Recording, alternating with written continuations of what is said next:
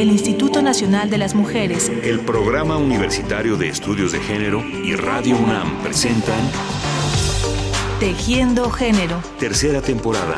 Porque solo a través de la equidad podremos construir una sociedad más, justa.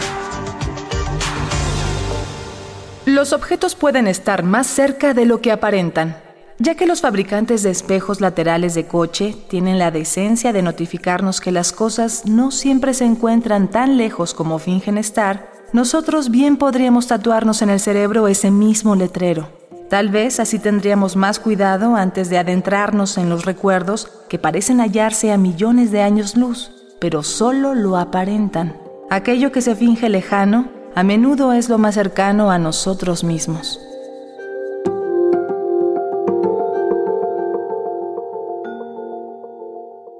Estas son las primeras líneas del libro Puerto Libre, Historias de Migrantes, que ganó el Premio Bellas Artes de Cuento Infantil Juan de la Cabada en 2011. Es la historia de una niña cuyo papá, el 24 de agosto de 1988, tomó su maleta y se encaminó hacia lo desconocido. La autora es la escritora Ana Romero, que nació en La Piedad, Michoacán. Puerto Libre, Historias de Migrantes. Pues es como una cosa medio biográfica, sin serlo del todo. Es, la historia de una niña cuyo padre se va a trabajar a los Estados Unidos, entonces pues se la pasa muy mal, se la pasa fatal y aunque tienen dinero finalmente, pues ella y su familia, y su mamá y su hermana y su abuela están, están como muy, muy tristes. Entonces resulta que el papá también está muy triste y todos están muy tristes y nadie comprende muy bien qué diantre está haciendo allá si todo el mundo se la pasa fatal. Y que se van a visitarlo y es como la historia de ese viaje.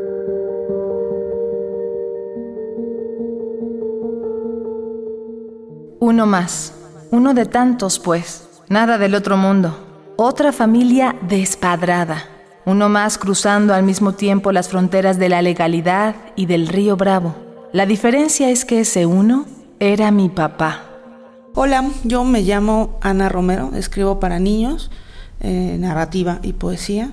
Sí, escribo para ellos desde hace mucho tiempo, creo que el primer libro salió como en el 2002 y pues he seguido escribiendo y está bien padre.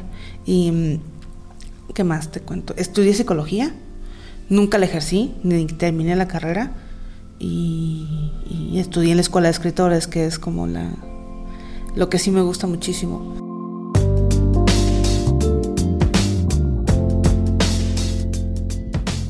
Ana Romero es una buena escritora y una amena conversadora, y hoy concluiremos charlando con ella la semana que hemos dedicado en Tejiendo Género al tema de las mujeres y la migración.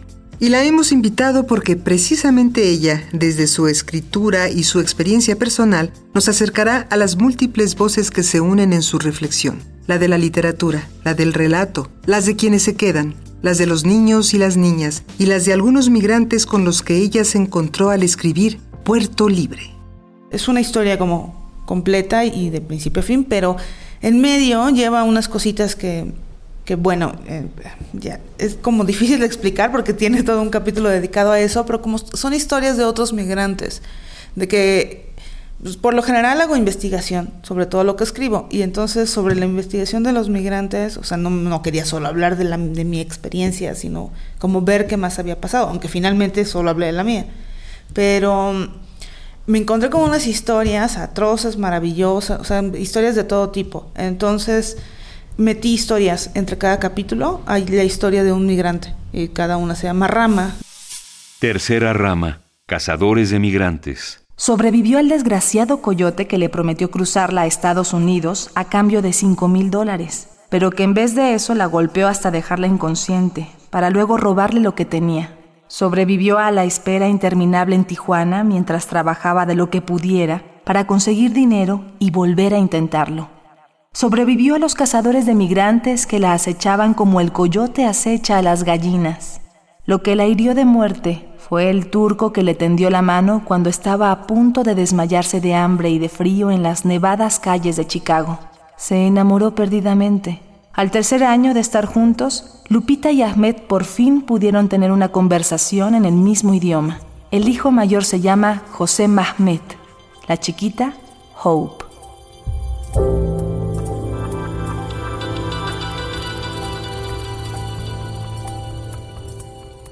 Volvamos a la historia de Ana Romero, de su familia, de su pueblo.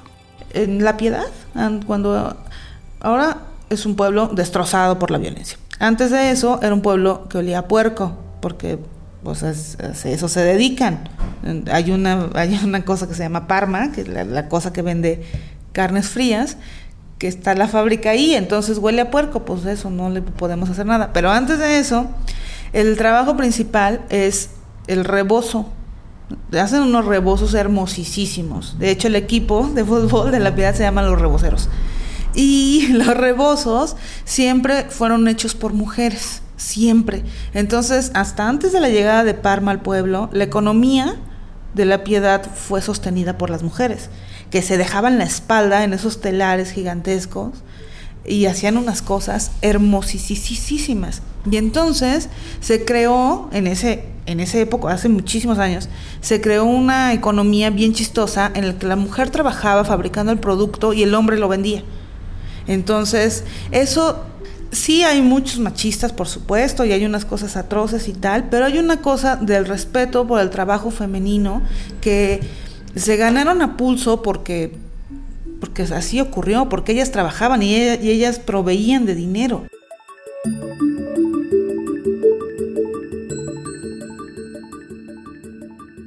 Es una cosa súper rara, súper rara y muchas veces dolorosa, pero no necesariamente, porque si hay un montón de pueblos, eh, seguramente en muchas partes de México, pero estoy hablando de Michoacán, que es como lo que yo viví, en el que los pueblos son femeninos, casi por, por completo.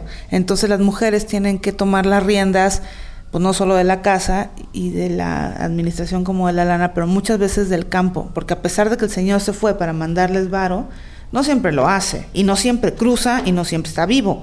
Entonces son pues, muchísimas las historias de, de, hombres que se fueron y no volvieron más y mm, de hecho son las más. Y las otras, las que la gente que sí manda dinero, pues sí está muy bien, pero son comunidades agrícolas. Entonces alguien tiene que ocuparse de las cosas que se ocupaban desde siempre los hombres. Y las mujeres lo hacen. Y lo hacen con una naturalidad Así de, bueno, pues ya me voy a leñar a la vaca y a ver a los peones y no sé qué y no sé cuánto. Toman, toman las riendas como si hubieran nacido para eso.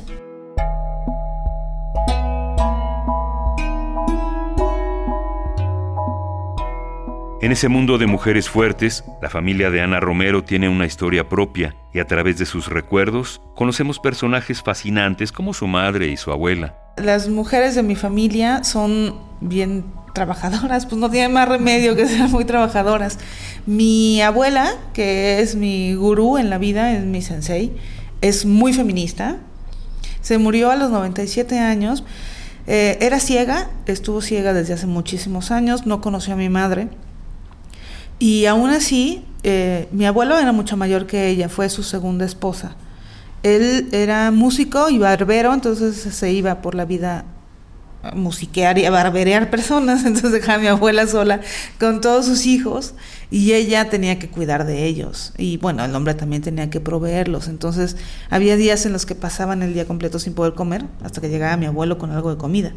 Y ella tenía que mantener sin desesperarse a todos los niños, que era, me parece, un trabajo de titanes.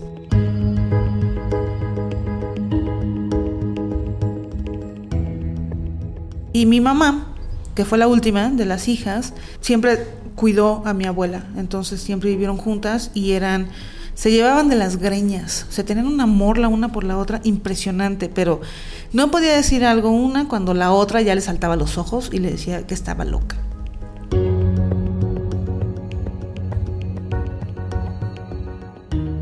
Estas dos mujeres y dos niñas pequeñas, Ana y su hermana, son las que se quedaron solas en La Piedad, Michoacán y con un papá en los Estados Unidos al que un día pudieron ir a visitar. Y esa fue la historia que Ana Romero escribió y que ahora puede compartir con los niños y las niñas, niños y niñas de México y de Centroamérica que también tienen a alguien del otro lado. Hace poquito fui a, Los Mochis, a la Feria del Libro, me invitó Alfonso Orgel muy amablemente, y estaba el lugar pues lleno de chavitos sinaloenses. Entonces, este, cuando pregunté, levanten la mano quienes tienen familiares viviendo en Estados Unidos. todos, pero te juro que todos los niños, y eran, ¿qué será? Como 70, todos levantaron la mano, todos. ¿Y quién tiene papás? Pues la mitad. Pero todos, en ciertas zonas del, del país, lo ven la migración como pues como una parte de la vida, o sea, naces, vas a la primaria, vas a la secundaria y te vas a Estados Unidos.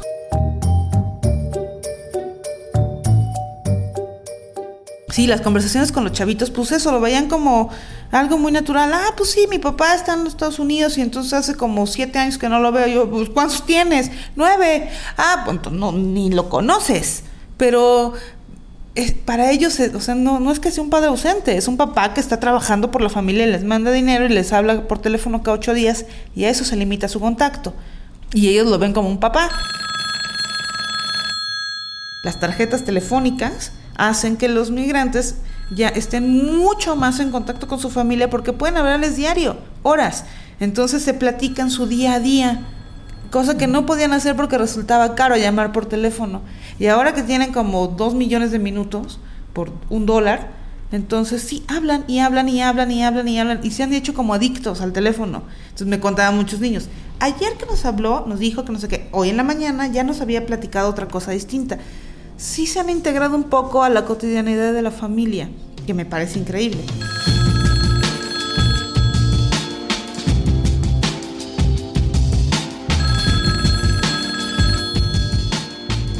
A los niños les gusta. Y además me parece que es un tema que muchos viven y sobre el que no hay escrito tanto. Entonces les gusta, por ejemplo, en Guatemala compran así como muchos libros, porque o en El Salvador, porque mm, pues también les pasa exactamente lo mismo y peor porque además tienen que pasar por México, que somos de verdad atroces. Y mm, entonces pues sí les gusta a los niños porque sí es lo que como que siempre los, los, que escribimos para niños estamos abogando por eso, de hablar de todos los temas, porque no hay como temas vedados para la infancia. O sea, nada les es, les es ajeno, ni la guerra, ni el hambre, ni nada. Entonces está muy bien hablar de las cosas, está bien padre también hacerlos reír y entretenerlos y tal, pero también está bien padre hablar de las cosas que les importan. Y este libro, digo, además no es que no es una tragedia, ¿eh? o sea, según yo está divertido.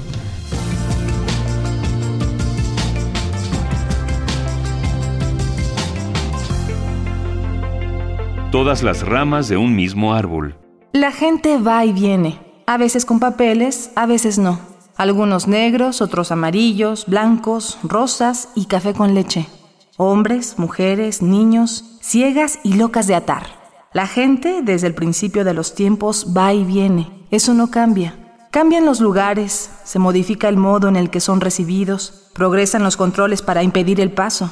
Lo que no cambia es el eterno movimiento de personas que le permite a este planeta girar como es debido, de colores y sabores diversos, de estaturas y edades distintas, pero todos como lo único que son, gente, no mojados, no ilegales, no criminales, solo personas.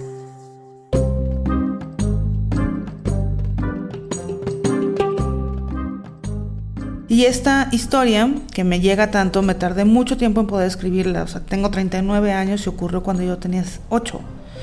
Me tardé mucho, mucho, mucho tiempo porque me llega muy profundamente y porque además la pasé muy mal.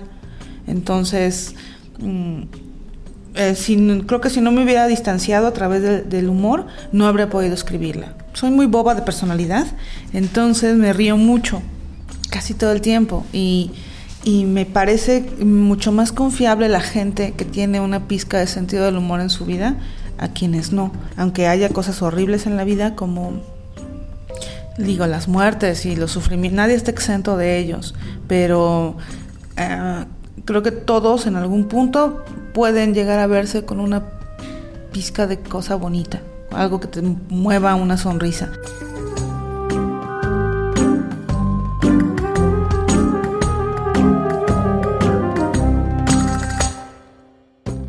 Muchas gracias a Ana Romero por sus letras, por sus recuerdos, por su libro, por esta conversación.